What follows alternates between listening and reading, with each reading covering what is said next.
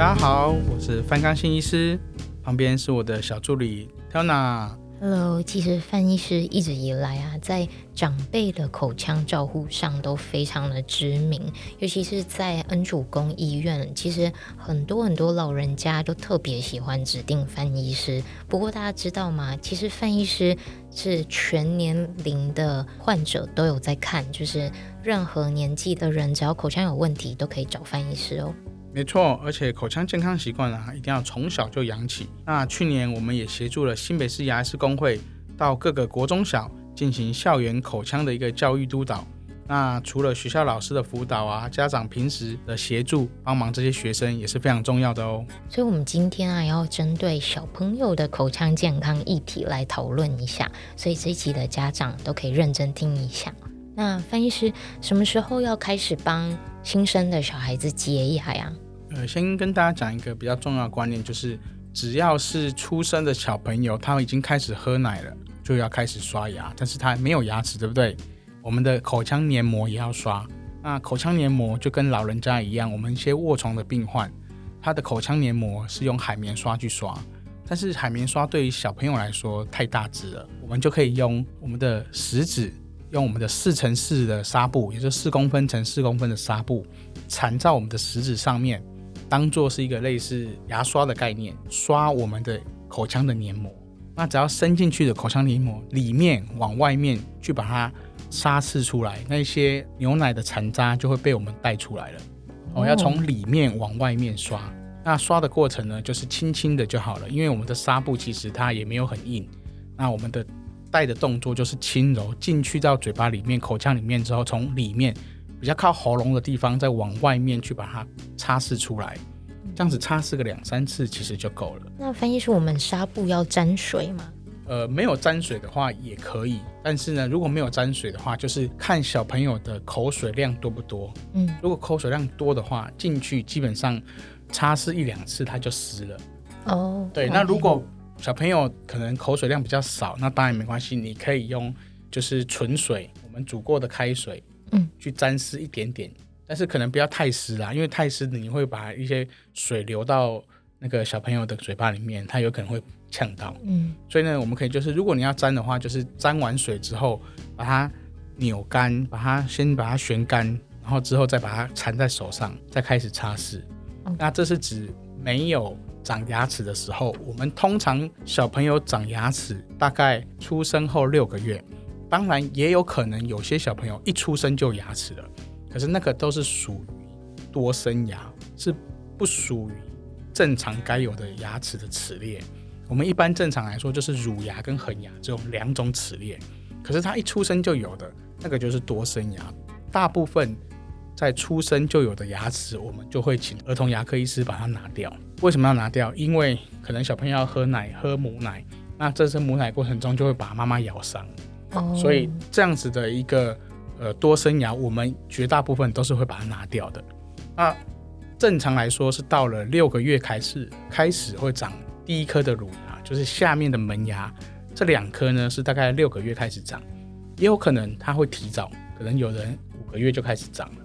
但是在五个月到七个月这当中，其实都还算是正常合理的范围。长完了之后呢，只要有牙齿开始长出来了，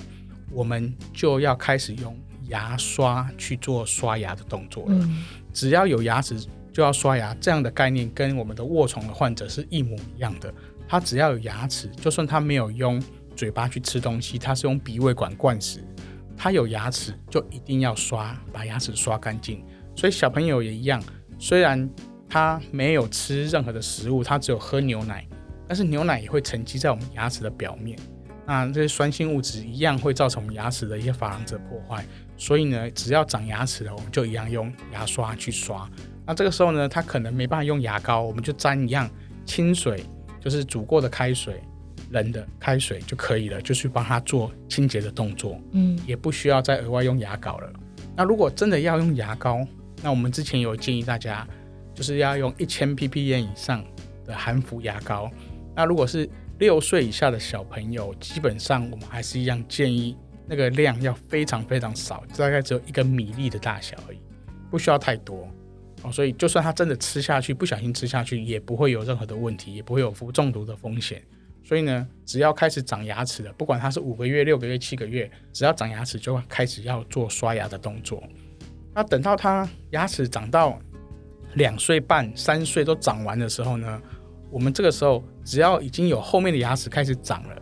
可能他一岁多就开始长后面的牙齿了，这时候我们可能就开始用牙线，因为只要后面牙齿长出来了，牙缝会比较紧闭的状态之下，我们就要开始给他用牙线，因为他可能那时候一岁多已经开始吃副食品了，或者是吃正常的食物了，嗯，这个时候就一定要开始用牙线，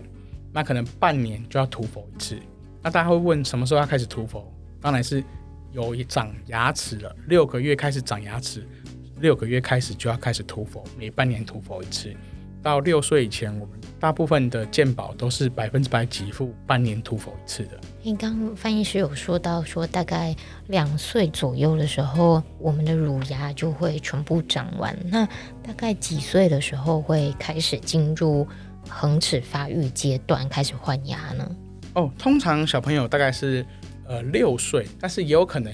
有的人，我们其实很简单记，就是六个月跟六岁。六个月开始呢是长。乳牙，那长到两岁、两岁半可能就长完了。那有人长得比较慢一点点，可能长到三岁就长完了。所以他从三岁长完乳牙，用到六岁开始，他的下面的门牙就会开始换恒牙。所以呢，我们的六岁牙就是我们俗称的下面的门牙，两颗是从下面开始长新的牙齿。那个时候大概小朋友可能就是呃幼稚园大班啊，或者是国小一年级。就开始换牙了，所以从下颚的两颗门牙开始换，那换到最后，最后可能从第二大臼齿长出来，大概要到十二岁。嗯，那我们的第三大臼齿要长出来是十八岁，所以很好记，就是第一大臼齿跟我们的刚换牙的年纪大概就是六岁，都差六年。对，六、十二跟十八嘛，所以第二大臼齿就是十二岁，第三大臼齿就我们俗称的智齿，就是十八岁开始。就是说，哎，大家就觉得说，哎，十八岁已经开始长智慧啦，就我们称之为智齿。所以就是六跟十二跟十八，所以第一大臼齿、第二大臼齿跟第三大臼齿就分本就差六岁六岁。那六个月这个六呢，就是六个月的时候呢，就是我们的乳牙开始长的时候。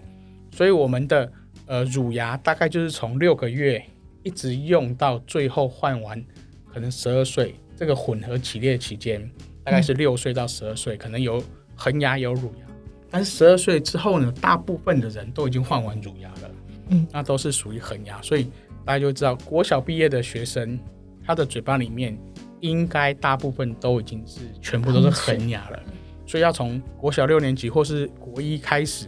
他的这个牙齿就要用一辈子，是永远不会换的。其实刚刚有讲到六到十二岁这个混合齿列期，嗯，但是有什么要叮咛家长的吗？因为听说这个时候如果乳牙也出现龋齿，或者是呃恒齿没有长好，就很容易造成之后需要做矫正，这是真的吗？我们通常第一颗长的恒牙，就是下顎前面的门牙，跟我们的第一大臼齿，都大概是六岁的时候会长，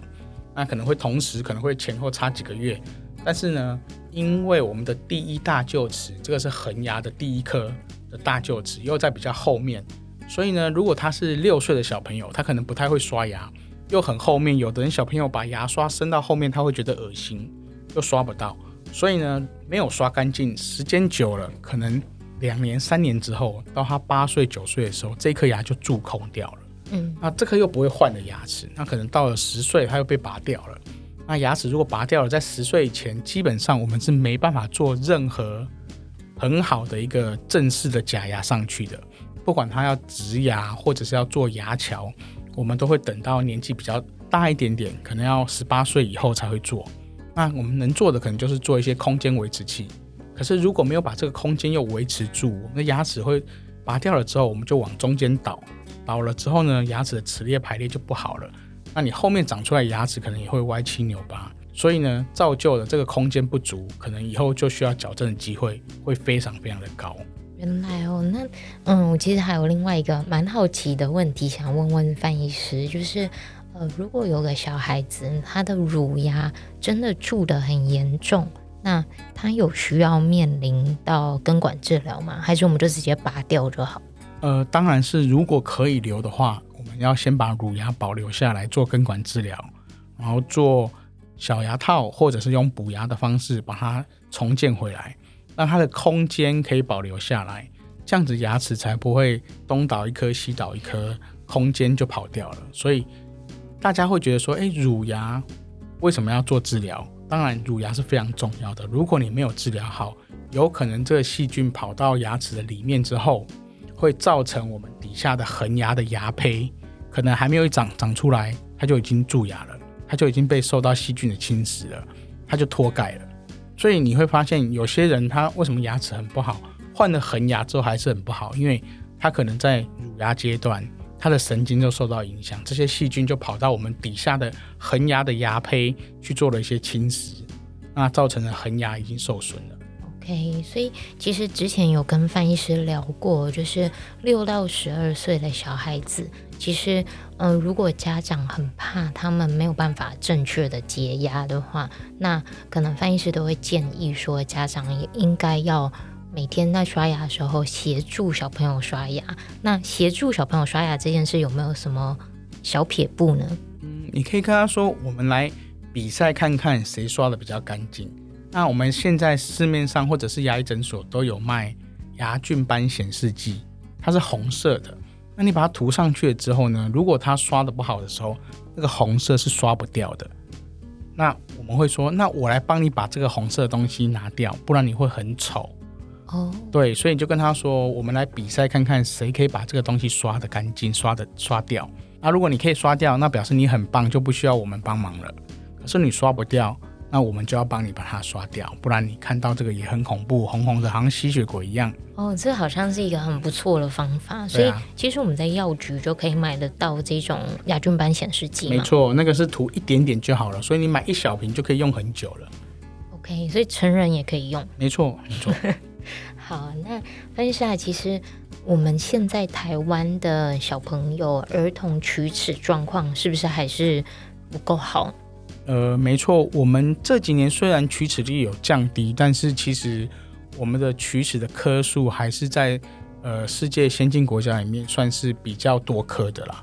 呃，当然比起日本来说，还是多颗蛮多的，所以我觉得这个是我们可以努力的。那当然也跟台湾的小朋友吃零食的习惯啊，跟家长给他吃东西的习惯是有关系的啦。好像有一些欧美地区、欧美国家，他们的。水源本身就有含氟，那是不是可以帮助小朋友，嗯，不要蛀牙呢？没错，其实我们在推我们的含氟牙膏之前，其实还有很多的一个含氟的动作。只要吃了一些氟定，或者是我们的饮水里面有加氟，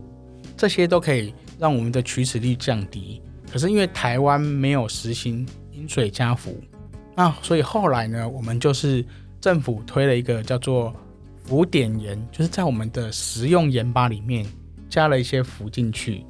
让我们可以在呃额外摄取一些那个氟化物，让我们的齲齿率能够降低。那这些都是台盐跟我们政府合作，所以共同出了氟碘盐这个东西。当然，我们也不建议大家吃太多啊，一天可能五克已经是极限了。所以我们就是用菜做菜的时候，可能妈妈把这些氟碘盐加到我们的菜里面，取代我们正常的一个食盐。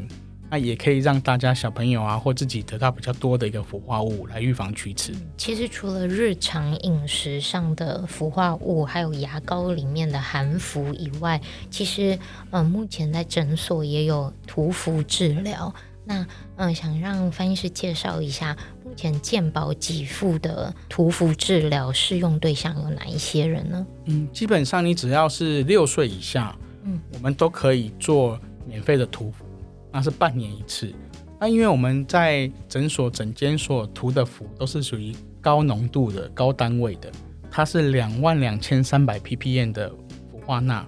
那这个东西呢，我们需要在专业的牙医师的指导之下跟操作下才能够做的，所以不太像是呃平常你的吃的那个氟化物，嗯，就是糖果类的氟化物，或者是我们日常说的氟碘盐可以五克的这种东西。它一定要在专业的牙医师的操作之下才能去涂氟，所以我们会带着健保卡去。而且今年呢，呃，卫福部它也做了一个措施，就是你一定要带呃宝宝手册才能够去涂氟。你如果没有带的话，基本上现在牙医诊所不会帮你涂氟，他一定要看到有宝宝手册，因为上面会有一些记录。那我们可以借用这些记录，也可以确定说家长是有意愿真的要带小孩去涂，而不是说，诶，他从来都没有涂过，然后突然想到了才去涂。因为涂氟它是一个要长期去累积去涂氟才有效果的，不是你今天涂了一次之后就可以确保你的蛀牙率可以降低很多。它至少要连续两年以上。还有我们的一千 ppm 的那个氟化物的牙膏也是一样，要连续两年以上才会能够降低龋齿率百分之五十。所以政府也是希望说家长能对这一块能够非常的有心要去涂，而且是长期的。所以他们希望就是说我们把宝宝手册带到身边，加上健保卡，诊所端才会帮你涂氟。那在六岁以前，每半年都是可以免费一次的。那除了涂氟的治疗以外，刚刚有稍微带到就是食用的氟定。那嗯，分析师，我们氟定跟涂氟治疗这两个疗程上面有什么样的差距？要怎么样去选择呢？呃，基本上呢，我们的氟定跟我们的涂氟是不一样的。呃，我们的氟定是属于全身性的，它吃下去了之后，嗯、它是经由我们的胃吸收之后，再用血液到我们的全身。那可能我们的目标物可能是我们的牙齿，可是呢，涂氟它的目标物就是直接接触的，所以它是属于局部性的，它不是全身性的。嗯、所以全身性的就像是饮水加氟啊，或者是氟碘盐啊，或者是氟定这种，都是属于全身性的。那全身性的呢，基本上我们现在就是建议选一种就可以了，不需要食用氟碘盐，然后又吃氟定，然后又吃很多的氟化物的一些食物，基本上这个是没有效果的，因为太多了。嗯、涂氟的话，它是属于局部的，那局部的也是选一种就可以了。OK，对，所以如果你已经有在用一千 ppm 以上的含氟牙膏。那当然就是定期六个月涂佛一次就好了，不需要常常去涂。OK OK，所以其实重点不在说我好像一次拥有很多方法，而是长期的去做它。没错，而且如果是全身性的，也不需要同时两种方法、三种方法合在一起，是没有加成的效果。那可能还反而会有氟化物太多的问题。其实刚刚针对的都是。呃，在儿童牙科上面最常遇到的、面对到的龋齿状况，那想问范医师说，我们呃小朋友的部分，他有可能会有牙周病吗？基本上小朋友很难会有牙周病，绝大部分都听到小朋友蛀牙会蛀得很严重，没有听过小朋友有很严重的牙周病，因为呢，我们的口腔的环境，它的细菌的种类。小朋友跟大人是完全不一样的。大人呢，可能细菌通常都是导致牙周病的细菌，厌氧菌比较多。可是小朋友来说呢，它就是导致蛀牙的细菌会比较多。所以它的细菌成分的种类不一样的时候，造就出来的疾病的展现就不太一样。所以对我们来说，小朋友就算没有刷牙刷得很干净，他也不太会有牙周病。那当然还是会有例外啦，那但是例外就不是大家一般适用的，而是说他可能就有先天性的严重的一个年轻型的牙周病的基因，他可能有好发年轻型的牙周病，那可能就会有年轻型的牙周病的一些症状，但是这都是非典型的，都是属于个案的，所以我们大家可能要注意的就是一般通用来说，小朋友是比较不会有牙周病出现的。嗯，好。那其实通过这一集的节目，我相信家长们应该收获都还蛮多的哦。如果你想了解哪些口腔的状况或是疾病，都欢迎来到的本专走出象牙塔到在牙医范刚信私讯跟我联络哦。嗯，那我们未来在粉砖上面也会安排更多的机会，让恩主公医院的儿童牙科主任啊，或者是儿童牙科的医师一起来呃提供更多的资讯给家长们。那我们今天的节目就到这边喽，谢谢范医师的分享，谢谢大家。